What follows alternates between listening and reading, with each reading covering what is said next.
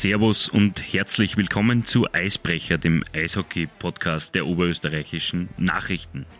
Es geht heute weiter in unserer Meisterserie, in der wir das Jubiläum des zweiten Titels der Black Wings Vereinshistorie würdigen wollen. Wir haben heute das Vergnügen, mit dem letzten Torschützen der Saison 2011-12 zu sprechen. Die Rede ist von Gregor Baumgartner, der in der Meistersaison nur ein Spiel verpasst hat und in 66 Spielen 31 Treffer und 27 Vorlagen erzielen konnte. Servus Gregor und danke schon einmal im Voraus für deine Zeit. Hallo Markus, ja, und äh, vielen Dank für die Einladung. Nun wissen die Fans der Blackwings, was du bis Mitte Jänner 2022 beruflich gemacht hast. Wesentlich interessanter ist wahrscheinlich, was du seit deinem Abschied als Manager der Blackwings unternommen hast und wie es dir vor allem jetzt geht. Deshalb zuerst die Frage, wie geht's dir denn? Grundsätzlich äh, geht's mir sehr gut, ja. Vor allem, äh, muss sagen, wir haben ein super Wetter. Äh, dass man dort und da schon die, die T-Shirts rausnehmen kann und das genießt. Äh, und weil du es angesprochen hast, äh, natürlich äh, seit Jänner, oh, seit die Verkündung war, dass ich dieses Amt bei den Blackwings als Manager nicht mehr begleiten werde, hat sich natürlich wieder einiges getan. Ganz genau so war es ja nicht, dass ich dann wirklich am, am 19. Jänner, wenn ich es genau noch im Kopf habe, so das mit sofortiger Wirkung beendet war, sondern ich wurde ja gebeten, bis Saisonende diese Rolle zu begleiten äh, hauptsächlich natürlich das Tagesgeschäft, wie man sagt, äh, dass einfach die Spielabläufe und dass das Ganze noch funktioniert, weil es natürlich in der Saison und während der Saison schwieriger ist, da einfach äh, wieder alles über den Haufen zu hauen und da haben wir uns auf, darauf geeinigt, dass ich eben bis zu diesem letzten Saisonspiel äh, den Verein so gut wie möglich unterstütze und danach äh, hatte ich das Glück, äh, in Peking bei den Paralympischen Spielen dabei zu sein. Du sprichst es an, Paralympics in Peking. Wie kann man sich das vorstellen? In, in welcher Funktion warst du da und, und wie bist du dazu gekommen? Ja, das hat sich äh, letztes Jahr im Herbst ergeben. Äh, da hat es die Qualifikation für, die, für diese Paralympics gegeben in, in Berlin. Äh, Erstkontakt war es jetzt nicht mit dem Para, mit diesem Sledge-Hockey, war es in dem Fall nicht. Ich habe das schon mal früher kennengelernt, aber in der Form und die, diese professionelle Art und Weise habe ich es nicht gekannt und wurde damals von der Managerin des Para-Eishockey-Verbandes gefragt, ob ich dort assistieren könnte. Ich nenne es jetzt als technischer Offizieller. Das ist so ähnlich wie Turnierleitung, Turnieroffizieller. Und äh, aus dem heraus hat, äh, ist es resultiert, dass sie mich dann auch gefragt haben, ob ich ihnen bei den äh, äh eben in Peking da unterstützen kann. Wie, Turnierverantwortlicher, Turnieroffizieller, wie, wie, ist es ein sperriges Wort? Wie, wie kann man sich das vorstellen? Was, du stehst auf in Peking im Hotel, gehst raus und machst dann was? Naja, nachdem wir in der Pandemie waren, äh, war es einmal täglich natürlich testen und etc.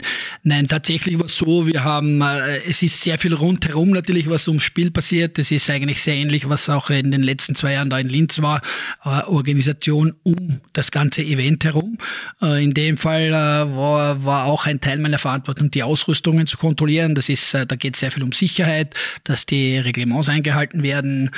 Das geht soweit über die, die ganzen ähm, Kaderzusammenstellungen, dass die ordnungsgemäß sind. Da gibt es natürlich ein, wie überall ein großes Regelwerk. Äh, es gibt dann, du bist der Ansprechpartner für die Teammanager. Wir waren auch, ich war in dem Komitee für Disziplinarverfahren, falls es äh, Vergehen in den Spielen gegeben hat. Äh, Zuständigkeit für Spielabläufe, dass, dass die Zeiten, falls dann Overtimes, Penalty schießen, dass dort die Regulative genau eingehalten werden. In dem Sinn kann man sich das vorstellen. Und ich, ich stelle mir das jetzt sehr, sehr spannend vor, das erste Mal irgendwie bei, äh, mit, mit, mit Olympia oder mit den Paralympics in Kontakt zu kommen. Wie, wie, war, wie war das für die rückblickend jetzt? Ja, es war natürlich äh, eine große Ehre für mich, dass ich das äh, überhaupt erleben habe dürfen. Ich, bin immer sehr dankbar für, für diese Erlebnisse, beziehungsweise auch die Leute und Netzwerke, die man dadurch kennenlernt. Und äh, es war eine super Erfahrung. Ich, ich war das erste Mal in China natürlich. Das war auch sehr spannend und interessant. Wir haben vielleicht nicht äh, so viel sehen dürfen, weil wir natürlich in dieser sogenannten Bubble waren. Aber wir sind zum Beispiel mit dem High-Speed Train äh, da gefahren. Äh, wir haben äh, natürlich siehst du gewisse Dinge. Mir ist gesagt worden, man sieht das, was man sehen darf. Aber es war auch das trotzdem sehr spannend und äh, wie gesagt, das ist eine sehr, sehr schöne Erfahrung gewesen. Wir waren bei der Eröffnungsfeier, ich durfte bei der Abschlussfeier dabei sein, äh, einfach das ganze drumherum und vor allem, was mir imponiert hat, war die, die Leidenschaft dieser Athleten und das ist immer sehr, sehr spannend. Ja. In deiner aktiven Karriere hast du zu die Olympischen Spiele geschafft? Äh, wir haben uns damals in äh, Deutschland in Bittingheim qualifiziert. Ich würde sagen, ich war einer der Bestandteile. Äh, es wurde dann der Kader etwas umgebaut. Es war sehr traurig eigentlich für, für ein paar Leute von uns. Wir, wir haben uns damals qualifiziert. Ich glaube, die Leute, die dann am Ende nicht mitgefahren sind, da war unter anderem ein Markus Beintner dabei, da war ich dabei, Raphael Rotter, wir haben, glaube ich, eine gute Rolle gespielt, dass die Qualifikation geklappt hat. Uns wurde damals gesagt, wir dürfen mit. Äh, am Ende ist es dann anders entschieden worden. Äh, deswegen Österreich hat nicht immer die Möglichkeit, das äh, äh würde ich sagen, ich habe wirklich vieles erleben dürfen im Eishockey. Damals wäre ich sehr, sehr gerne dabei gewesen, äh, aber hat nicht geklappt und jetzt über Umwege war ich einmal äh, auf einem anderen Weg bei, bei so einem Event dabei und äh, natürlich deswegen sage ich, es gibt immer wieder Wege und wo man, wo man wohin kommt und wie gesagt, das Eishockey hätte mir natürlich noch viel mehr Spaß gemacht, äh, obwohl ich sagen darf, es war einfach eine andere Erfahrung jetzt als offizieller statt als Athlet. Äh, Athlet werde ich wahrscheinlich nicht mehr schaffen. Du hast äh, die Zukunft angesprochen. Als Athlet wirst du das nicht mehr schaffen. Aber ähm, was wirst du zukünftig beruflich schaffen? Weißt du das schon? Nein, es ist im Moment, äh, weiß ich es nicht ganz genau, muss ich ehrlich sagen. Es ist äh, natürlich äh, äh irgendwo die letzten beiden Jahre persönlich sehr viel passiert. Äh, ich habe, ich glaube, ehrlicherweise sehr viel lernen dürfen es war eine sehr schwierige Zeit äh, mit sehr vielen Hürden, aber ich glaube, es sind nur aus diesen Situationen, wo man lernen und wachsen kann und ich traue mir schon sagen, dass ich aufgrund dieser Aufgabe, die mir die Blackwings ermöglicht haben, sicher als Persönlichkeit äh, wachsen habe dürfen. Und ich denke, wenn man, äh, wenn man die Augen offen hält, wird sicher sich die eine oder andere gute Gelegenheit wieder ergeben. Und an dieser Stelle möchte ich da noch einmal, wie in meinem Kommentar schon geschrieben, zu dem zu gegebenem Zeitpunkt. Ich möchte nochmal eine Lanze brechen für den Gregor bei allen sportlichen, äh, im, im Nachhinein betrachtet Fehlentscheidungen. Ähm, das Aufgabenspektrum eines Gregor Baumgartner war, war doch sehr, sehr fordernd und auf jeden Fall in, in, in der Form gleichzusetzen mit allem, was die Vorgänger ähm, zu tun hatten. Ja, okay, wir gehen von der Zukunft zurück zur gegen, na, eigentlich zurück zur Vergangenheit. Wir springen in die Saison 2011-12 und wenn du da an diese Meistersaison denkst, was kommt dir denn als allererstes in den Sinn? Äh, einfach eine sehr, sehr wunderschöne Saison mit äh, viel Spaß, äh, natürlich mit vielen Siegen und am Ende natürlich äh, wird immer dieser Meistertitel in Erinnerung bleiben. Also sehr, sehr viele positive Verbindungen mit dieser Saison. War es die perfekte Saison? Naja, was ist eine perfekte Saison? Äh, man, gibt, man hat immer verschiedene Blickwinkel, die man haben kann. Ist es das Resultat? Ist es die Erfahrung? Äh, in dem Fall hat natürlich vieles zusammengepasst. Ich habe geschummelt, ich habe bei die vielen Podcasts, die du schon jetzt gemacht hast, auch ein bisschen reingehört. Und äh, ich glaube, dass sich viele, viele Spieler oder, oder auch diese Personen ja einig waren, dass einfach viele Dinge passiert sind, damit dieses, diese Saison so stattfinden hat können. Und äh, es hat einfach eine Eigendynamik entwickelt mit der Zeit und deswegen, deswegen war es einfach auch so schön, weil vieles einfach leichter von der Hand gegangen ist. Ihr seid zwei Jahre vor dem Titel im Finale gestanden nach dieser legendären Resweep-Serie gegen die Caps. Ähm, Im Jahr danach seid ihr im Viertelfinale gegen Villach ausgeschieden. Wann war dir in der Saison 2010-11 klar, dass sich in Linz etwas ändern wird oder ändern muss? Ich glaube, wenn man die, generell Vereine und Mannschaften anschaut, gibt es äh, trotzdem immer ein gewisses Auf und Ab. Äh, in Linz war es so, dass wir über Jahre einen äh, sehr guten österreichischen Spielerstamm aufgebaut haben, der ein sehr guter Kern in der Kabine war äh, und den man immer wieder herumgebaut äh, hat und äh, versucht hat, eine konkurrenzfähige beziehungsweise im Endeffekt eine Meistermannschaft zu bauen. ich denke nicht, dass der Auslöser war, dass sie so grob irgendwas ändern hat müssen nach der Saison, weil wir waren über die ganzen Jahre, wo ich in Linz war, äh, sehr gut unterwegs. Also wir haben sehr oft äh, im Halbfinale gespielt, äh, wie du es erwähnt hast, wir waren einmal Finale. Es hat nicht immer an sehr viel gefehlt, aber es hat doch immer wieder an gewissen Dingen gefehlt. Natürlich darf man nicht vergessen, Eishockey ist kein Puzzlespiel. Man kann einfach nicht was zusammenbauen und das ist dann 100% effizient und funktioniert. Das ist immer wieder, es gibt sehr viele Parameter und in dem Fall nach einem dem frühzeitigen Ausscheiden für Linz, ja, Viertelfinale in dem Fall war damals frühzeitig, weil wir zumindest fast immer im Halbfinale waren, äh, war der Gedanke wahrscheinlich da, ich war zu dem Zeitpunkt nur Spieler, dass man gewisse Dinge ändern möchte und einfach äh, mal versucht, äh, vielleicht dort und da was anderes zu probieren. Ja. Äh, das wäre genau die nächste Frage gewesen, inwieweit bekommt man äh, der Spieler mit, wie die Pläne sind, weil Rob Daum war ja Gerüchten zufolge schon während der Viertelfinalpartien gegen den, gegen den VSV in der Halle. Äh, ehrlich gesagt, als Spieler kriegst du das nicht besonders mit. Äh, ich habe im Nachhinein das erfahren, dass schon ein Trainer da war oder Spieler beobachtet hat. Am Ende als Spieler hast du, glaube ich, hauptsächlich die Aufgabe, dich auf das zu fokussieren äh, und das ist deine Leistung abzurufen und beziehungsweise deine Part in diesem Team zu spielen. Äh, Im Endeffekt äh, ist das im Sommer nichts anderes. Du äh, machst dein Training und schaust, dass du äh, bestmöglich vorbereitet wieder zur Saison antrittst, weil du in Wahrheit auf den, auf den anderen Sachen eh keinen Einfluss nehmen kannst und äh, deswegen äh, merkt man das nicht besonders. Ähm, es ist so gekommen, Kim Collins wurde abgelöst durch Rob Daum.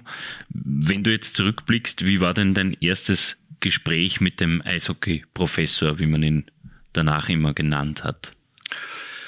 Aufs erste Gespräch, ehrlich gesagt, das war ein Telefonat. Ich kann mich nicht sehr gut äh, daran erinnern. Ich weiß nur, dass er damals eingefordert hat, dass er sich erwartet, dass jeder äh, körperlich in guter Verfassung äh, ins Trainingslager kommt, was Grund, eine Grundvoraussetzung für mich war. Wir haben auch da eine gute Gruppe an Spielern gehabt, die das sehr ernst genommen haben im Sommer. Äh, muss aber kurz noch ausschweifen, weil du gesagt hast, Kim Collins äh, äh, zu, zu seinem Wohle muss man sagen, äh, der war auch ein sehr guter Trainer und viele Dinge, die er die Jahre, die zwei Jahre davor gemacht hat, äh, vor allem seine Trainings waren sehr, sehr gut. Ich glaube, dass er auch einen kleinen Midi-Anteil dabei hatte, dass die Saison darauf auch sehr gut weiterverlaufen ist. Ja. Äh, wie gesagt, das sind so Dinge. Äh, Rob Daum äh, war einfach dann äh, der neue Trainer und der hat natürlich, was er vielleicht im Gegensatz zu dem einen oder anderen äh, gemacht hat, er hat relativ früh die Spieler kontaktiert und hat ihnen einfach äh, gewisse Sachen mitgeteilt, die er erwartet und äh, das war auch gut so. Das erste Telefonat ähm, im Sommer wahrscheinlich? Ja, ich denke, es war vielleicht im Mai, würde ich einmal sagen. Ja. Okay, okay. Also nach der Saison noch nicht unmittelbar gleich äh, Gespräche geführt, sondern schon zwei Monate vergangen, äh, vergehen lassen. Ja, ich würde sagen, das war dann quasi in der Vorbereitungszeit, hätte ich es genannt. Ja, du hast jetzt äh, am Ende der Saison soll es März, April sein, äh, immer irgend so eine Cooldown-Phase, vielleicht fährst du mal weg. Äh, aber ab Mai beginnt dann eigentlich auch, auch ich sage mal, auch im Kopf, sofern man jetzt, sage ich, keine WM hat. AWM, mhm. mittlerweile spielt man ja die AWM bis, bis 20., 25. Mai. Äh, früher war es halt so, dass man irgendwo 8., 9., 10. Mai war es meistens vorbei. Und ich sage dann, äh, der Großteil der Spiele Spieler, weil ja nicht alle bei der WM dabei sind, äh, fangen dann mit dem Sommertraining schon an und das dürfte ungefähr der Zeitpunkt gewesen sein, wo, wo eben Rob Daum die Spieler kontaktiert hat. Viele neue Importspieler, aber auch äh, Österreicher sind dazugekommen. Wie sehr hast du den Umbruch in den ersten Tagen der Vorbereitung auf die neue Saison in der Kabine gespürt? Ich glaube, bei den Österreichern ist immer so, die meisten kennt man ja von irgendwoher. Wenn, äh, entweder hat man sich in Nachwuchsnationalteams gekreuzt, man hat sich irgendwo bei einem Team gekreuzt oder sonst. Das ist eigentlich relativ unkompliziert in, in dem, im Sommer, vor allem wenn man, wenn man da relativ relaxed zusammenkommt am Anfang. Es geht ja nicht gleich mit 180 äh, los. Äh, lernt man sich einfach kennen, dann gibt es das eine oder andere Zusammentreffen, sei es einmal bei einem Fanabend oder sonst wo. Äh, die Stimmung war grundsätzlich, sage ich mal, über viele Jahre in Linz ja eh sehr gut und äh, deswegen war es auch leichter, wenn auch neue Charaktere dazugekommen sind, dass man die irgendwie in das Teamgefüge einordnet. Gilt wahrscheinlich genauso für die Importspieler, ähm, mit denen du natürlich rein sportlich gesehen relativ viel zu tun hattest. Du warst damals in der ersten Linie. Äh, auf das gehen wir noch, gehen wir noch genauer ein, aber, aber wie war es äh, für dich, die Imports die Neuen kennenzulernen. Es waren ja, äh, es sind ja mit, mit Brad Purdy, Rob Shearer, ähm, sind ja doch Größen, Allzeitgrößen, wenn man, wenn man, wenn man so will, ähm, aus Linz gegangen vor dieser Saison. Ja, da hast du vollkommen recht und das waren äh, sehr, sehr gute Spieler, das waren auch äh, super Typen für die Kabine. Äh, über die Jahre, ich würde sagen, das war so eine Periode, äh, wo dieser Wechsel schon ein bisschen vorangeschritten war. Äh, ich habe es so bezeichnet, es hat dann in Amerika mal einen Wechsel gegeben, da hat es diese neue Regelung, ist eingeführt worden mit dieser Veteran Rule. Äh, das heißt, besagt 270 Spiele war es damals, ja, nagel mich nicht fest, ob es noch immer so ist, äh, darfst du in der AHL oder in der East Coast Hockey League spielen und dann gibt es ein gewisses Limit, wie viele Spieler mit so vielen Spielen du einsetzen darfst und es hat eine neue Ära begonnen, wo Spieler viel rascher und jünger nach Europa gekommen sind und das war irgendwo so dazwischen drinnen, würde ich sagen. Ja. Äh, die, diese Spieler wie Rob Scherer, Brett Birdie, das waren meistens Spieler, die 30 plus waren, sehr etabliert waren, die haben nie Angst gehabt um ihren Job, ihre Rolle, die haben das relativ locker genommen, trotz guter Performance. Und dann sind äh, etwas jüngere Legionäre gekommen und das war sehr oft so, auch in die Jahre danach, dass man verspürt hat, die sind eher in Konkurrenz mit den mit unsrigen Spielern, mit den einheimischen Spielern um die Plätze, längerfristige äh, nicht Verträge und das an sich unterschreiben, aber um den Platz in, in, in den Kadern und äh, in der Saison, wo diese, äh, wo wir in Linz äh, diesen neuen Spieler bekommen haben, hat man überhaupt nicht das Gefühl gehabt. Ich habe das Gefühl gehabt, äh, natürlich ein Murphy darf ich da rausnehmen, der war ein älterer, etablierter Spieler, aber es war einfach auch, auch einige Spieler, wo man das Gefühl gehabt haben, die fühlen sich einfach schon sehr wohl in ihrer, in ihrer Spielstärke. Die haben gewusst, was sie können. Der ein oder andere war ja da, wie ein Bet Leahy, äh, damals ein Wiedemann, äh, so ist ein Wallet, äh, äh Irman.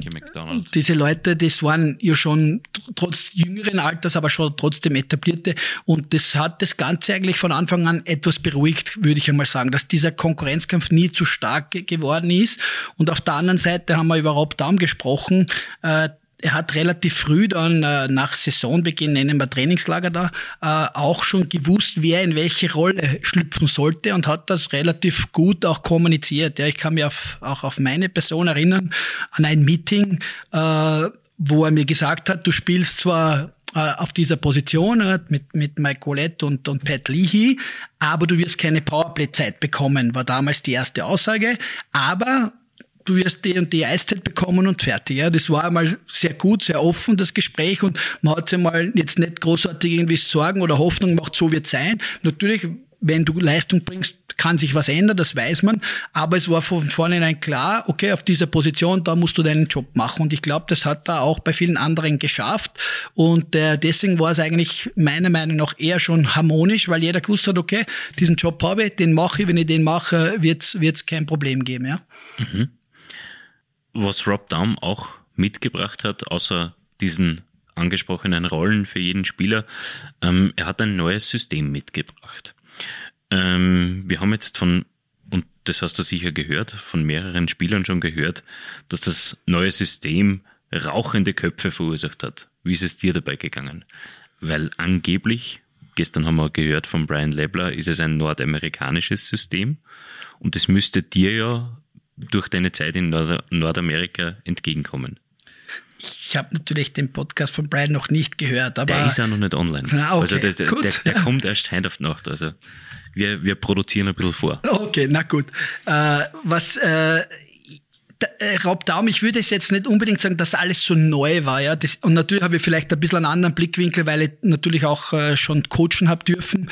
Äh, er hat einfach äh, viele Dinge äh, uns gezeigt. Ja, es war äh, extrem viel, war zum Beispiel bei diesen Spielaufbausituationen. Ja, da gibt's einfach eine Anzahl an Varianten. Viele Trainer aus der Vergangenheit in dieser Zeit haben, haben einfach gesagt, okay, wir machen jetzt äh, äh in dem Fall Fachsprache Verteidiger, Verteidiger, zum Flügel, Verteidiger, Verteidiger, vielleicht zum Mittelschirmer und dann ungefähr was beendet. Er hat einfach dann diese ganzen Varianten, die man im Spielaufbau verwenden kann, uns alle trainieren lassen jetzt sage ich mal, würde ich mal behaupten, Allein das hat bei einigen schon Köpfe rauchen verursacht, weil, und das muss man leider so sagen, vor allem auch in Nachwuchs bei uns als nicht so intensiv trainiert wird, dass man vor, es waren Varianten dabei, die man vielleicht auch gar noch nie gehört hat, ja. Und bei ihm war das dann natürlich so, er hat dann gewisse Ausdrücke für, für diese Sachen verwendet und da hat er sich ja natürlich erwartet, dass jeder dann genau weiß, was zu tun ist. Ja. Das war einmal dieser Spielaufbau. Er hat aber auch dann immer wieder dazugebaut, äh, dass er im Spiel zum Beispiel äh, während des Spiels im Drittel oder nach einem Drittel äh, sofort das System ändern hat können, wie er spielen möchte. Und das, denke ich, haben viele bezeichnet als Herausforderung, weil man einfach da taktisch ein bisschen mitdenken hat müssen, beziehungsweise dort und da natürlich einmal vielleicht in der Kabine oder beim Trainer sogar nachfragen, hey, was ist denn da genau meine Rolle oder was habe ich da für Aufgabe?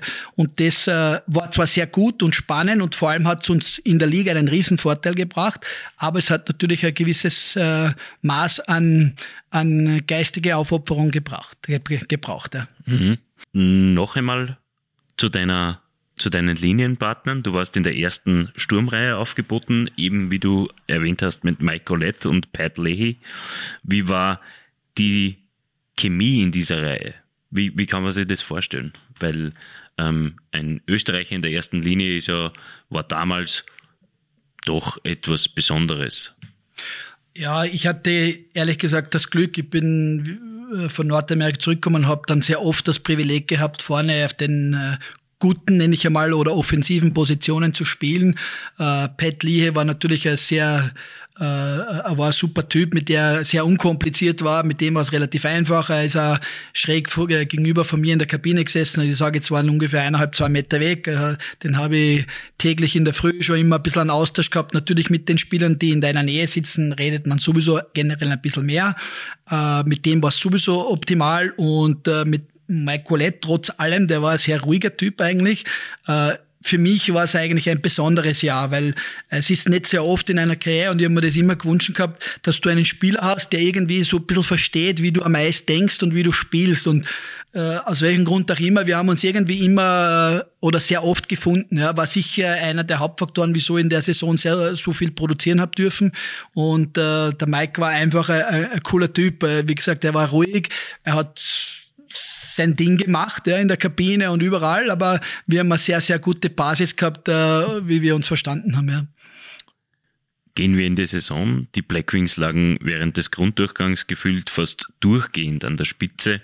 Wann war dir klar, dass in dieser Saison etwas Großes passieren könnte?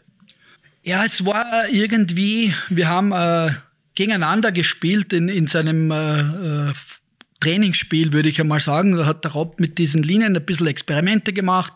Ich habe damals noch mit dem, mit dem Rob Heiser, mit Danny Ehrman gespielt und dann hat man schon gesehen irgendwie und dann ist irgendwie auffallend gewesen, dass das Niveau, meiner Meinung nach war das Niveau schon ziemlich sehr gut und wir haben vor allem offensiv, hat man gesehen, äh, sehr viel Kreativität drinnen war und äh, da habe ich schon mal das Gefühl gehabt, ey, das, das schaut aber ziemlich gut aus. Und, und vor allem natürlich waren wir auch in der Tiefe sehr gut bestückt. Ja, man, man redet ja immer über die Leute, die vorne, oder du hast gesagt, die haben erste Linie gespielt. Naja, aber wir haben aber bis zur vierten Linie plus den ein oder anderen Extraspieler dabei gehabt, die natürlich sehr wichtig waren, nicht nur fürs Teamgefüge, aber die haben jederzeit einspringen können. Und da habe ich mir dann schon gedacht, die, diese Mannschaft, die, die könnte interessant werden. Und dann im Laufe der Zeit, äh, mit Siegen natürlich, äh, entwickelt sich eine Dynamik. Äh, und, und das haben auch viele Spieler, inklusive mir, einfach super Saisonen gehabt. Ja. Äh, gut, der Saisonstart hilft natürlich, wie wir gehört haben, haben auch andere gesagt. Aber es war dann einfach auch das Gefühl, die Stimmung. Äh, es war dann auch so weit, dass der Rob Daum ja gar nicht so oft mehr intensiv einschreiten hat müssen. Wenn er es getan hat, dann war es intensiv, ja. Äh, weiß nicht, ob wir da ausschweifen können, weil ich habe das schon sehr im Podcast schon mal gehört, dass äh, was kann man sich, an was kann man sich erinnern? Und dann haben viele gesagt, naja, hat uns Hausaufgaben gegeben, wir haben lernen, dies und jenes. Und, und äh, mir ist eine Ansprache in Erinnerung geblieben, äh, das dürfte, ich kann es gar nicht genau sagen, vielleicht waren wir zehn Spiele in der Saison. Wir haben gewonnen, verloren, das war nur so halb gut dabei. Ja. Natürlich haben wir nicht viel verloren, aber es war irgendein Auswärtsspiel. Und äh, es ist nicht direkt ums Spiel. Wir haben, glaube ich, nicht gewonnen, aber es war dann im Bus was. Ja, frag mich nicht genau, was war. Es sind, zwei, drei Bier getrunken oder wie auch immer. Es war auf jeden Fall dann so, dass wir einen oder zwei Tage danach in der Kabine hat er eine Ansprache gehalten. Und äh, die hat mir irgendwie imponiert, äh, so, so traurig, wie es jetzt klingt, wenn ich es dann sage. Äh, er ist dann reingekommen und hat gesagt, Burschen, es schaut so aus. Das ist keine Demokratie, sondern eine Diktatur und ich bin der Diktator. Und das, was ich sage, das hat zu, das hat zu passieren. Ja. Und das war für mich zu diesem Zeitpunkt einfach eine ganz, eine ganz wichtige Ansprache, weil er hat uns ja generell sehr viel Freiraum gelassen und er hat dann vor allem sportlich, wenn man sagen, auch offensiv, oder so waren die Einschränkungen meiner Ansicht nicht, nicht sehr groß, ja, taktisch oder so, allgemein und so auch. Er hat uns relativ viel Spielraum gelassen, aber da hat er zum Beispiel aufgezeigt, dass er trotzdem der Chef ist. Und das war für mich ganz, ein ganz ein wichtiger Zeitpunkt der Saison, äh, weil er quasi gesagt, ich bin der Kapitän des Schiffs und wir fahren, aber ich sage schon, wo es hingeht. Ja, und das, das ist mir immer in Erinnerung geblieben und auch äh, die Zeiten, wo ich dann einmal Trainer war und gesagt, okay, ich bin schon ein Fan dass, äh, dass man viel Austausch hat und äh, gewisse, gewisse Mitspracherechte hat. Aber es war zu dem Zeitpunkt auch wichtig, dass er schon aufzeigt, dass, äh, dass wir nach seiner Pfeife zu tanzen haben. Ja. Hat es da einen Anlassfall dazu gegeben oder, oder habt ihr euch da irgendwie. Wie gesagt, es war, es war, glaube ich, die Leistung nicht in Ordnung vom Spiel her. Mhm. Äh, es hat dann im Bus noch irgendwas gegeben. Wie gesagt, ich kann mich meiner Ansicht nach auch nicht so wichtig, was es war. Äh, es war einfach so, dass er sich gefühlt hat, dass er da aufzeigen muss, äh, dass einfach er bestimmt, was passiert. Und äh, zu dem Zeitpunkt für diese Mannschaft war das eine der wichtigsten Ansprachen meiner Ansicht nach. Ihr eilt eigentlich fast von Sieg zu Sieg. 29 Siege aus 40 Partien im Grunddurchgang. In der Zwischenrunde hat es ein, ein kurzes, mm, naja, Hoch war es nicht, ähm, mit sechs Siegen aus zehn Spielen. Ähm, ihr geht aber mit Platz 1 in die Zwischenrunde und auf Platz 1 ins Playoff. Ihr trefft dort auf, im Viertelfinale gegen Wien. Wien hat sich erst in der letzten Runde der Qualification Round mit einem spektakulären 11 zu 3 über Jesenice als Achter durchgesetzt. Wieder eine Serie gegen das Team, mit dem du 2004, 2005 zum ersten Mal in deiner Karriere Meister geworden bist. Wie fühlt sich so etwas an? Dass man gegen die wieder spielt, meinst du? Dass man gegen Wien spielt, ja, genau. Naja, gegen, äh, gegen Wien, äh, Linz gegen Wien hat sich einfach über die Zeit einfach entwickelt als, als, als Rivalität. Äh, natürlich nicht nur unter den Spielern, war eine coole Geschichte immer mit den Fans. Äh, es sind sehr viele nach Wien mitgereist oder auch umgekehrt. Das hat das einfach auch brisanter gemacht. Ich glaube, die Spiele waren auch sehr interessant. Es waren immer enge, hart umkämpfte Spiele. Hat natürlich auch diverse Vorfälle gegeben am Eis, äh, die, die das natürlich immer wieder befüttert haben. Sprich, äh, Robert Lukas und Kraton und der Gerald hat genau, Max Süd, das, diese, diese, sage ich, Serie, wo wir das gedreht haben, damals diesen Rückstand Deutschland. Äh, das Wunder von Linz hat es damals, glaube ich, hat, ist es bezeichnet worden, ja, wie man dieses 1-3 in, in einen Seriensieg umgewandelt. Einfach viele Dinge, die passiert sind. Äh, war das unser Lieblingsgegner als erster? Wahrscheinlich nicht, ja. Aber äh, was gibt es natürlich Schöneres? Und, und äh, wir haben das auch immer so aufgefasst, wenn du Meister werden willst, musst du sowieso jeden schlagen. Aber war sicher ein Gegner, der, dem wir gewusst haben, der könnte unangenehm werden. Ne? Ist man nach so einer nach so einer Pick-Round quasi, äh, Pick-Round war es damals noch nicht, eine Platzierungsrunde war es damals, ähm, ist man, nachdem das, das, äh, die Intensität vielleicht nicht ganz so hoch ist in der, in der äh, Platzierungsrunde, ist man da froh, wenn man, wenn man gleich auf so einen Gegner trifft? Froh. Äh, wir waren auf jeden Fall heiß auf die Playoffs. Äh, du hast es richtig angesprochen, die Zwischenrunde äh, zu dem Zeitpunkt hatte nicht die große Bedeutung gehabt. Wir haben die Spiele gewonnen, die wir gebraucht haben, dass wir Erster bleiben. Man hat wirklich auch gemerkt, dass die Mannschaft schon einen Gang runtergeschraubt gehabt hat in der Phase. Vielleicht auch wichtig so gewesen, dass man ein bisschen Energie und Kraft gespart hat. Aber wir waren auf jeden Fall heiß auf, auf, die, auf den Playoff-Start und auf diese Serie.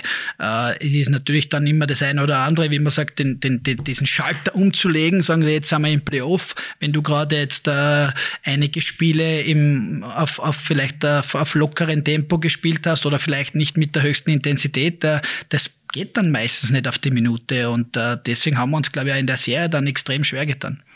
Du hast es angesprochen, Gleichspiel 1 ging mit 3 äh, zu 4 nach Verlängerung verloren. Ihr habt das Heimrecht im ersten Spiel abgegeben. Ähm, wie kann man sich da die, die Stimmung in der Kabine vorstellen? Die Stimmung in der Kabine war in dieser Mannschaft äh, eigentlich immer sehr gut und äh, man hatte immer das Gefühl gehabt, okay, da, da, ist, da ist genug da, um, um egal was zu drehen oder zu machen. Äh, ich glaube, dass ein gewisser Frust da war, dass man das Spiel einfach so unter anderem locker entgleiten hat lassen, weil wieso, wieso nimmt man überhaupt eine Niederlage in Kauf, wenn man vielleicht eh gewinnen hätte können. Auf der anderen Seite ist es halt einfach so, dass die Mannschaften im Playoff halt wirklich jeder äh, zulegen kann und in dem Fall würde ich sagen, waren wir für dieses Spiel 1 nicht ganz bereit. Und äh, deswegen sind wir dann auch dafür bestraft worden. Eine Frage, die, ähm, die ich den anderen, deinen Vorrednern schon gestellt habe.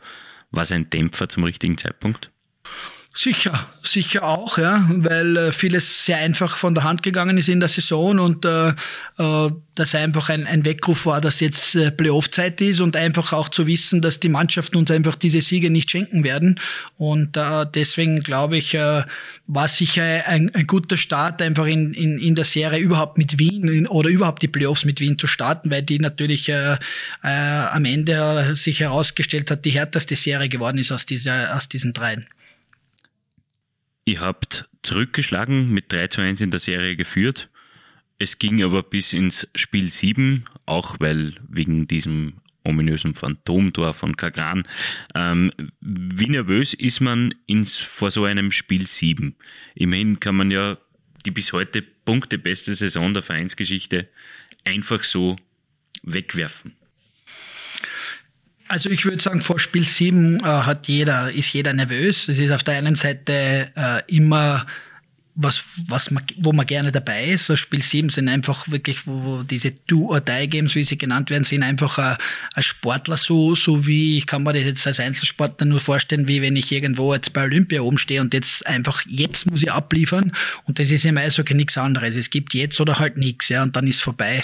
Äh, das Gefühl meiner Meinung nach, und das ist immer schwierig, das Gesamtgefühl einzufangen, mein persönliches Gefühl auch von der Eindruck von der Mannschaft war einfach derselbe. Es war ein gewisses äh, Selbstvertrauen da, äh, dass man einfach die Qualität hat, um dieses Spiel zu gewinnen. Und, und irgendwo äh, das Resultat hat es dann irgendwie gezeigt, dass man irgendwo vielleicht doch noch diesen extra Gang gehabt hat, um einfach Wien zu zeigen, es war zwar eine nette Serie, aber wir, wir sind einfach besser heuer und äh, haben wir einfach das Spiel auch, glaube ich, sehr, sehr gut gestartet, äh, haben dann relativ schnell auch geführt und äh, dann ist es natürlich um einiges einfacher, dann so, so ein Spiel auch zu gewinnen. Weißt du noch, wie hoch ihr zwischenzeitlich geführt habt? Ich, ich weiß nicht mehr ganz genau, äh, was mir ewig in Erinnerung bleiben wird. Und da muss ich leider den Thomas Dechel irgendwo äh, äh, hinein mit hineinbringen. Ich weiß noch, dass er äh, damals ich glaube, es war 5-0 oder wo, bei dem Stand, wo er reingekommen ist. Und äh, dann ist irgendwann diese berüchtigte Statistik eingeblendet worden. So ich glaube, die ersten zwei Schüsse waren zwei Tore. Drei äh, Schüsse, oder drei, drei Tore, Tore, ja. Und äh, er ist ja dann später zu uns gewechselt und das war sehr oft und sehr äh, immer wieder ist das erwähnt worden. Äh, er ist natürlich zum bittersten Zeitpunkt eingewechselt worden, muss man auch ehrlich sagen. Aber es war einfach ein, ein, ein Spiel, wo wir einfach äh, dann dominiert hatten und ich glaube, da hat es keinen Weg zurückgegeben. Wir haben das im Podcast nämlich einmal falsch formuliert. Also es ist nicht 7 zu 3 ausgegangen, es war 8 zu 0 Führung zwischenzeitlich und es ist 8 zu 3 ausgegangen. Ähm, ein denkwürdiges Spiel 7. Nach diesem Spiel 7 hat im Halbfinale gleich zwei Tage später Ljubljana gewartet. Ihr habt die Slowenen mit 4 zu 1 bezwungen. Was, woran erinnerst du dich, wenn du an diese Halbfinalserie denkst? Es hat doch deutlich lockerer gewirkt und, und flüssiger gewirkt als, als noch im Viertelfinale. Ja, ich denke, dass, äh, dass wir dann natürlich auch äh, schon in diesem Playoff-Modus drinnen waren erstmals und äh, ich denke auch, dass, dass, dass generell, dass wir einfach besser waren als Leibach selber. Das tut nicht zur Sache, dass wir trotzdem eine gute Mannschaft waren, aber dann waren wir wieder in einem gewissen Flow drinnen. Wir haben sogar, ich glaube, zu dem Zeitpunkt den einen oder anderen Ausfall kompensieren können. Ich mich erinnere, hat Brian Lebler dann statt Pat Lee ein paar Spiele auch mit mir und Mike gespielt und am Ende war es einfach so, es waren zwar immer, die Spiele sind generell immer hart umkämpft, aber die Resultate waren dann eindeutig und äh, man hatte, glaube ich, genug Reserven aufbehalten, dass man dann im Finale noch Gas geben hat können. Der Finalgegner hieß Klagenfurt. Die Kärntner haben zwar die Halbfinalserie gegen Zagreb ebenfalls mit 4 zu 1 gewonnen. Zagreb und, und Ljubljana ist vom Spielstil her aber ein bisschen was anderes. Äh, die Bären aus Zagreb sind doch ein bisschen physischer. Ähm, das Spiel ist ein bisschen kräfteraubender. Glaubst du, dass ihr vor dem Finale körperliche Vorteile hattet? Ja, da kann ich dir, glaube ich, nur zustimmen. Ja, Leibach war natürlich eher eine läuferische Mannschaft. KC hat es doch mit, äh, mit einer Mannschaft zu tun, die sehr körperbetont gespielt hat. Das hat sicher Vorteile für uns gebracht. Äh, letzten Endes äh, war es aber dann schon so, und wie wir es ganz äh, am Anfang schon erwähnt hatten, unsere Kadertiefe war einfach äh, vorhanden. Wir haben äh, auch mit Ausfällen keine Probleme gehabt in dem Sinn. Wir haben nicht viel Verletzte gehabt im Allgemeinen, aber wir haben auch die Kadertiefe gehabt. Wir waren von der ersten bis zur vierten Linie einfach gut bestückt und wir hätten so oder so mit jeder Mannschaft, glaube ich, äh, das Tempo mitgehen können. Wir hätten auch körperlich mitgehen können und äh, natürlich äh, über eine Saison gesehen, vielleicht waren wir körperlich ein bisschen besser noch beisammen wie der KC, aber letztendlich, glaube ich, hätte es dann vielleicht ein Spiel mehr gedauert oder so. Ich glaube, dass, dass einfach das Selbstvertrauen und das Bewusstsein der Mannschaft so gut war, dass es, glaube ich, in dem Fall nicht anders ausgehen hätte können. Das Finale wurde eröffnet, so wie die Viertelfinalserie mit einer Heimniederlage. Da steht man nach zwei Jahren, wo man, wo man das Finale schon einmal verloren hat, steht man wieder im Finale und gibt das Heimrecht ab. Was spielt sich da dann in der Kabine oder im Kopf der Spieler ab?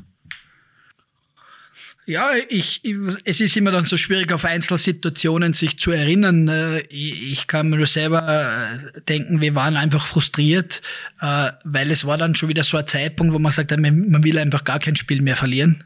Und, und doch passiert es dann wieder, vor allem nach so ein, so ein wichtiges. Aber im Playoff ist es so, und ich wollte das auch nicht abwertend sagen, die anderen Mannschaften waren alle sehr gut.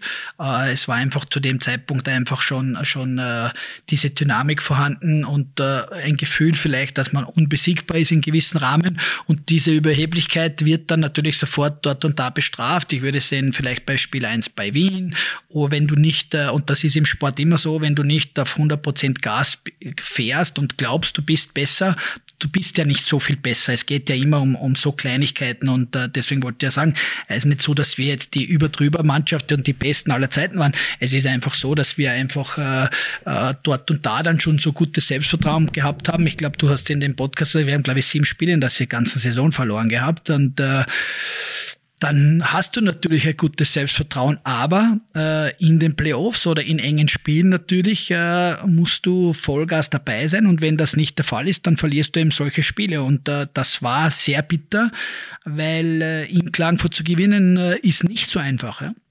Ihr habt es trotzdem geschafft, vier Spiele in Serie zu gewinnen und Meister zu werden. Rückblickend gesehen, was war denn der wichtigste Sieg?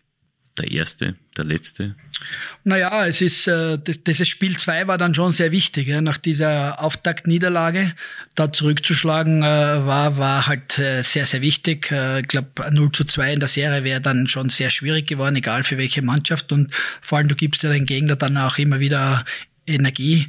Und äh, deswegen würde ich sagen, der Sieg zwei, äh, der zweite Sieg dann in Klagenfurt war einer der wichtigsten, damit wir einfach die in der Serie quasi diesen Heimvorteil, aber auch dieses Selbstvertrauen zu haben, wieder, okay, wir sind wieder in der Spur und äh, wir können das schon gewinnen. Was machst du denn kommenden Freitagabend?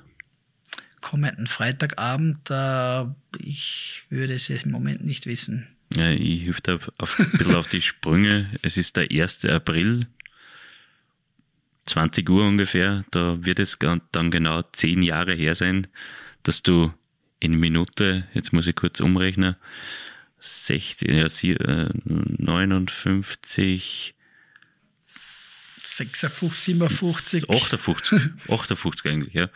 Ähm, da, als du ins, ins Tor getroffen hast, ins leere Tor ähm, und die Blackwings sozusagen erlöst hast, hast du diesen Treffer noch im Kopf und kannst du diese Gefühle beschreiben, die dann, die dann durch den Körper fahren? Also ich persönlich äh, habe die Situation natürlich äh, ganz genau im Kopf. Ja. Der, der Daniel Mitterdorfer hat es ja dann äh, gesagt, ich habe es gewissenhaft zu Ende gespielt. Ja. Äh, es gibt die ganzen Leute auf der Bank, es gibt die Mitspieler. Es war ja letztendlich nicht wichtig, ob ich dieses Tor schieße oder nicht. Ja. Letztlich haben auch viele das gar nicht mehr mitbekommen.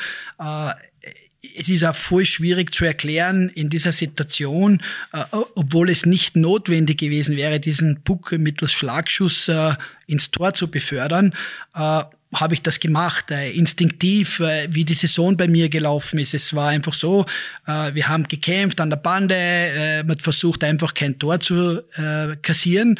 Plötzlich war die Scheibe bei mir da und, und habe instinktiv einfach runtergeschossen und dann auch noch getroffen. Ich weiß es auch nicht wieso, ja, weil im Normalfall schupft man die Scheibe in die neutrale Zone und fährt feiern. Äh, es war so. Äh, es war dann natürlich ein, ein, ein tolles Gefühl. Natürlich, äh, es ist immer ein tolles Gefühl, ein Tor zu schießen. In dem Fall war es über drüber. Äh, sobald ich die Scheibe gehabt habe und geschossen habe, äh, hat man im Blickwinkel oder im Augenwinkel schon mitbekommen, die Spieler komplett verrückt, es ist vorbei. Teilweise sind sie dann schon über die Bande gesprungen und äh, natürlich, ich bin dann auch umgedreht in die Jubeltraube. Äh, das sind einfach äh, Wahnsinnsgefühle, weil man weiß, jetzt hat man es geschafft. Ja. Äh, das Tor, wie gesagt, war damals nicht so wichtig. Es ist natürlich persönlich freut man sich einfach auch, wenn man dazu beitragen hat können. Es war einfach eine Gesamtmannschaftsleistung über die Saison und äh, ich war einfach glücklich, dass ich das Vertrauen hatte, auch letzte Minute am Spiel äh, am Eis zu sein. Weil es mir gerade einfällt, was würde denn der Turnieroffizielle von den Paralympischen Spielen, Gregor Baumgartner, dazu sagen, wenn 1,7 Sekunden auf der Uhr stehen und das Spiel aber nicht mehr angepfiffen wird? Würdest du es durchboxen nochmal anpfeifen? Oder? Grundsätzlich laut Regelwerk äh, wäre es so gewesen. Ja, ich habe äh, den Gerold sein, äh, sein Gespräch mit dir mitverfolgt hat und gesagt, der Schiedsrichter hat dann gesagt, ja, lass, lass es runterlaufen. Im Prinzip, äh, es war ja natürlich auch so knapp, äh, es war irgendwo 1, irgendwas 1, Sekunden. 7, ja. äh, Frage, hätte, macht es Sinn, das Bulli zu spielen? Wahrscheinlich nicht, aber grundsätzlich, äh, laut Regelwerk hätte es fertig gespielt werden müssen. Ja. Äh, verwunderlich war, dass es nicht gemacht worden ist. Äh, okay, äh, irgendwie vielleicht wie gesagt, wenn das Tor zählt, hätte ja eine Restzeit verbleiben müssen und somit hätte man das fertig spielen. Wie gesagt, du hast das richtig gesagt, als Offizielle hätte man müssen den Puck nochmal einwerfen. Äh, nachdem du aber gesehen hast, was am Eis los war, wäre das wahrscheinlich ein, ein, ein Aufwand gewesen von einer halben Stunde, das alles wieder auszusortieren und um dann den Puck einfach fallen zu lassen. Man ähm, hat einfach da ein Auge zugedrückt, äh, Gott sei Dank, äh, dass es nie ein Problem geworden ist. Es, es sind alle Dämme gebrochen. Ähm, wie, wie, wie kann man sich das vorstellen? Der Michi Meier hat ja gesagt, das ist wie, wie wenn du es fliegen lernst, weil so eine große Last von den Schultern abfällt. Wie, wie ist es wirklich? Ja, es ist, äh, man, man äh, man sagt immer, man arbeitet die ganze Saison darauf hin. In dem Fall ist es ja nicht eine ganze Saison. Es ist ja für manche ein ganzes Leben, eine ganze Karriere, äh, wo man davon träumt, einmal ganz oben zu stehen, Meister zu werden. Und äh, deswegen ist das Gefühl, glaube ich, auch so besonders. Ja, und, und in dem Fall, okay, das, das können natürlich viele Sportler, die viele Erfolge feiern oder Olympiamedaillen gewinnen. Aber hier ist das Gefühl äh, in einem Mannschaftsgefüge einfach anders. Man hat es ja nicht alleine geschafft, man hat jeden Einzelnen dazu gebraucht. Es ist eine große Gruppe, die da mitwirkt und da, es ist eine Riesenfreude, dass man das auch gemeinsam feiern kann. Und deswegen glaube ich, ist das Gefühl dann vielleicht noch etwas mehr überwältigend, weil, weil ja die Emotionen vieler transportiert werden. Es waren dann noch mehr, weil auch die Leute aufs Eis dürfen haben. Ähm, ähm, ich ich, ich habe da damals ein bisschen mitfotografiert und habe hab ein Foto entdeckt, äh, wie ich letztes Mal drüber geschaut habe, ähm, wo du, wo du umringt von Fans mit dem, mit dem Pokal durch die Halle fährst. Ähm, wie, wie speziell ist es, äh, wenn man sogar die Chance hat, dass man den Pokal mitnimmt? Äh, mit den Fans äh, jubelt und den Pokal dabei hat. Ja, ich glaube, das ist, äh, wenn man sagt, die, das ganze Umfeld, ja, es ist ja auch für die Fans, äh, äh, die jahrelang warten müssen, dass solche Meistertitel errungen werden. Sie gehen durch Höhen und Tiefen. Äh, man sieht es jetzt, ein Verein, der kann am Boden sein und dann wieder einen Höhenflug haben und, und äh, das macht es ja so speziell. Die, die Leute, die Vereine unterstützen, wenn es gut und schlecht ist und, und vor allem auch sie opfern ja sehr viel, damit sie, damit sie dort beiwohnen können und dass man das dann mit ihnen teilt. Äh, das Gefühl, dass sie alle Teil dieser, dieses Erfolges sind, ist, ist wunderschön. Und ich glaube, in Linz war es immer so, dass es eine spezielle Nähe zu den Fans äh, gibt. Ja. Äh, ich glaube auch, dass, dass das am Ende, es war in Wien ähnlich, muss man ehrlich sagen, es heißt immer, es wird alles vorbereitet, es wäre die schöne Siegerehrung und keiner darf aufs Eis. Und am Ende ist es so, dass die ganzen Fans überall sind, ja, und und auch zu Recht, ja, äh, weil, weil sie einfach dazugehören und sie natürlich auch Anteil haben wollen an diesem Erfolg und mit uns feiern. Und viele dieser Fans kennt man auch persönlich und deswegen ist es dann schon ein sehr schönes Gefühl, das zu teilen. Kannst du uns ein bisschen mitnehmen, wie es feiertechnisch jetzt weitergegangen ist? Wir, wir, wir stehen auf der Eisfläche, es sind 3000 Leute auf der, auf der, auf der Fläche. Ähm, was, was macht Gregor Baumgartner nachher? Tabakfabrik, Innenstadt oder wie? Äh, naja, man versucht sich irgendwo, äh, überall irgendwo dabei zu sein, in gewissen Rahmen. Dort kennt man Leute, dort will man hin. Es haben sich die Spieler auch am Anfang ein bisschen verteilt gehabt. Äh, ich kann mich erinnern, es hat äh, diese riesen Sektflasche gegeben. Mit der bin ich dann einmal in den VIP-Raum rauf. Dann hat man mal den Pokal irgendwo gehabt. Ich war dann auch nicht ewig lang, aber ich war ebenfalls in der Tabakfabrik. Ich war äh, da vor Ort, wie dieser Unfall passiert ist, wo alle runtergefallen sind. Die, ich war zum Glück nicht dabei. Äh, ich war zwar dort, aber nicht äh, am Tisch, wo ich runtergefallen bin äh, oder sind. Äh, dann in die Stadt, ja. Ähm, komischerweise, man ist sehr müde, aber es werden dann einfach Energien frei und äh, es geht dann relativ lang äh, so hin dahin, ja. Das vierte Drittel quasi. Ja, da gibt's kein Drittel mehr. Äh, ich glaube, der, zur dritten Halbzeit. Ich glaube, der Michi hat das immer sehr gut erwähnt. Er war natürlich einer der, der Besseren äh, äh in, der, in der Abteilung, äh, die Durchhaltevermögen hatten, muss man ehrlich sagen. Gibt's ein paar Spezialisten. Ich glaube, der Fabian ist sehr oft erwähnt worden, der ja. Scholze. Und, äh, aber der Michi ist niemand nachgestanden, muss man ehrlich sagen. Und der, äh, es war dann, ob's in der Stadt, Rocks, überall. Und natürlich, es ist dann äh, ein paar Tage bis, beziehungsweise bei den einen oder anderen sogar eine Woche oder wochenlang noch gefeiert worden, ja. Gehen wir zur Meisterfeier am Hauptplatz. Ein paar Tage später, die war enorm gut besucht. Ähm, wir haben damals geschrieben von 7000 Fans am Hauptplatz. Ähm, ich habe da jetzt nachgeschaut einmal. Ähm, wie lange dauert es für einen Spieler, bis man realisiert, was da passiert ist am 1. April, dass es kein Aprilscherz war?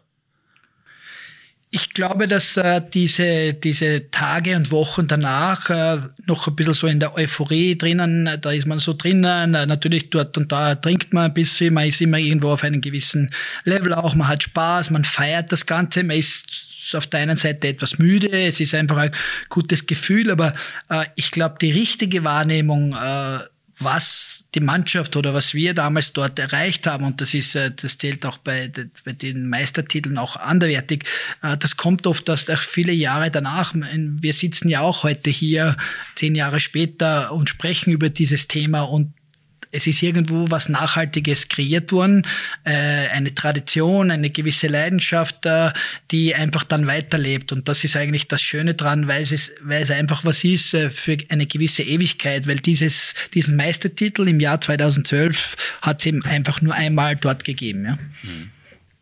Es gibt natürlich kein Rezept dafür, aber was braucht so ein Championship-Winning-Team unbedingt, um am Ende den Titel zu holen? Ja, ich glaube, wenn wir ganz zurück am Anfang gehen, also eine, eine generelle Mannschaft braucht einfach einmal einen soliden Kern äh, der Mannschaft. Äh, für mich ist es immer ganz wesentlich, auch in der Saison, wenn, wenn ein paar Wochen vergehen, wie sich die Dynamik in der Mannschaft entwickelt. Äh, gewisse Hierarchien müssen geschaffen werden. Ich würde nicht sagen, dass sie, automatisch, sie automatisch, manchmal passiert es automatisch, manchmal muss der Coach äh, oder das Umfeld ein bisschen nachhelfen. Äh, es ist vor allem, wenn das nicht passiert, äh, wird schon sehr schwierig. Es muss immer irgendwo gewisse Richtlinien geben. Und dann bin ich der Meinung, dass es rein über die Teamdynamik möglich ist, vor allem mehr aus, aus Mannschaft und aus Spielern rauszuholen.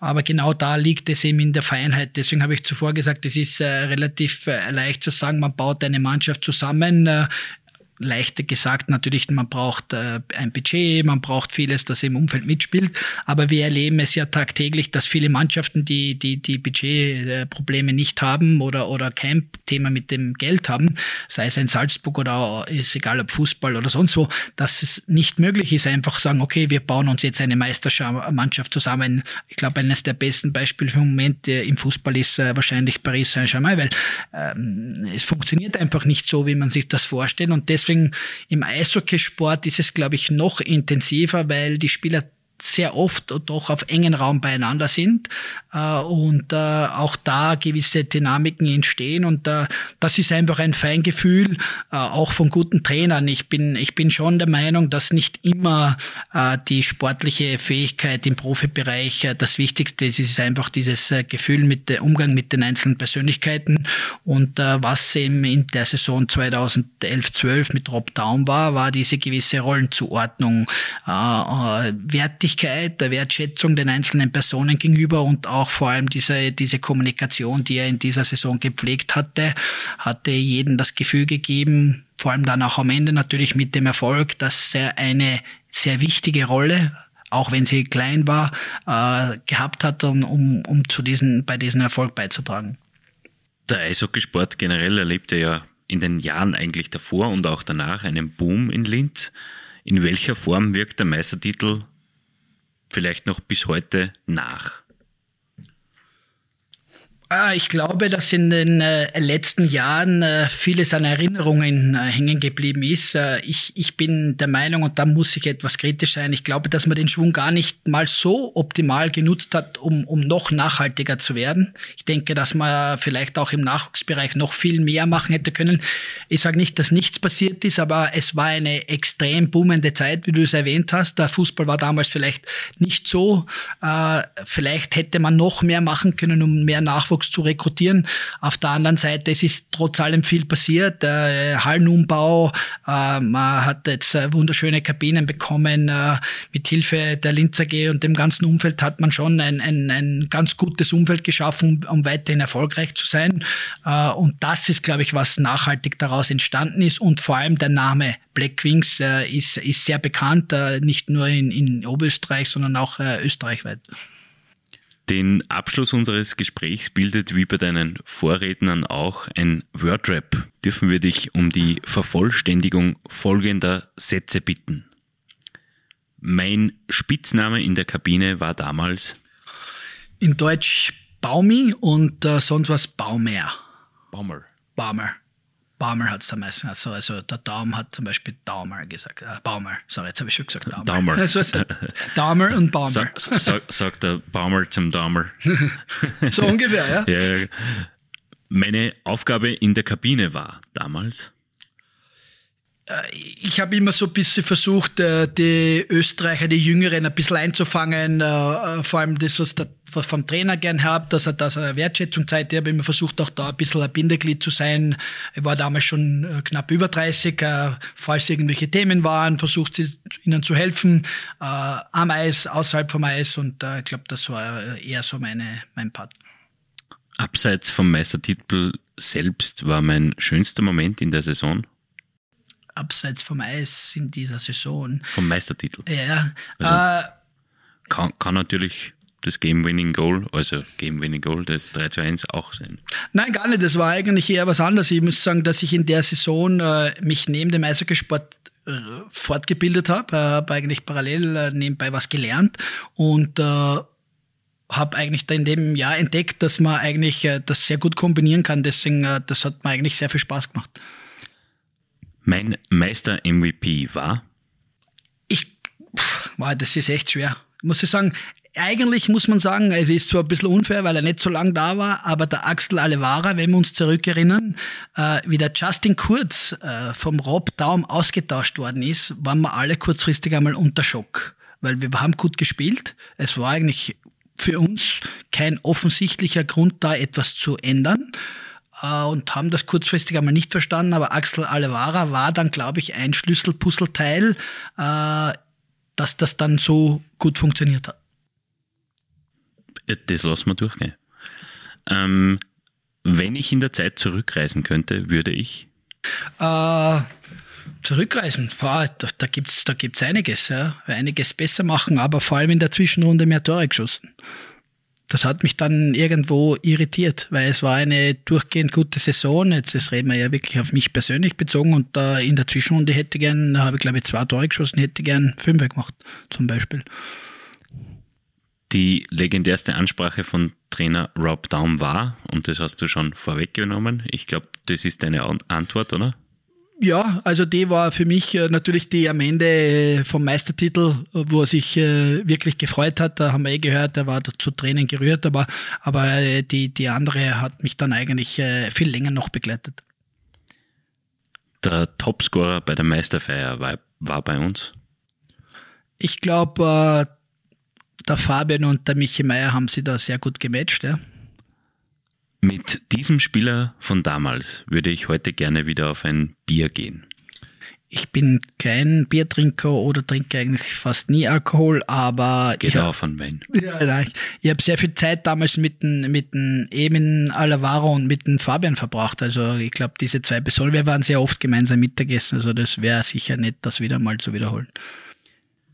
Dafür würde ich den Meistertitel eintauschen. Sowas tauscht man einfach nicht ein. Das Beste an Eishockey im April ist? Äh, dass es fast niemand mehr gibt, der Eishockey spielt und äh, ich glaube, das sagen alle, dass das Wetter einfach cool ist, aber ich glaube, das Schönste war immer, dass du weißt, es gibt nur mehr zwei Mannschaften und die anderen sind schon alle im Urlaub. Der Meistertitel mit den Blackwings ist für mich bis heute sportlich eines der schönsten Erfolge gewesen, äh, weil ich auch äh, ein, ein guter Bestandteil dieser Mannschaft habe sein dürfen. Für die, für die Linzer Eishockey-Zukunft wünsche ich mir, dass es äh, wieder bergauf geht, dass man einen Weg verfolgt und dass, dass sich auch diese Erfolge aus der Vergangenheit, über die wir heute gesprochen haben, auch dann wieder einstellen. Gregor, danke, dass du dir die Zeit genommen hast. Das war also Teil 8 unserer Podcast-Staffel zum zehnjährigen Jubiläum des zweiten Linzer Meistertitels. Die weiteren Teile sowie alle vorherigen Gespräche finden Sie auf nachrichten.at slash blackwings. Auch Puls24-Moderator Martin Pfanner produziert übrigens eine Podcast-Staffel im Rahmen seines Unibet Hockey O'Clock Podcasts zum Linzer Meisterjubiläum. Die Serie heißt Flying High. Das wollen wir Ihnen ebenfalls ans Ohr legen, wenn Sie so wollen, denn man kann gar nicht genug über den Linzer Meistertitel reden. Ich möchte mich an dieser Stelle noch für die Aufmerksamkeit bedanken und wenn es Ihnen gefallen hat, würden wir uns über ein Abo auf Spotify, Deezer, Google Podcasts, Apple Podcasts und Amazon Music freuen. Und wenn Sie Verbesserungsvorschläge für uns haben, dann bitten wir um ein E-Mail an podcasts.nachrichten.at. Wir würden uns freuen, wenn Sie uns im Auge und im Ohr behalten. Wir wünschen eishockeyreiche Tage. Auf Wiederhören.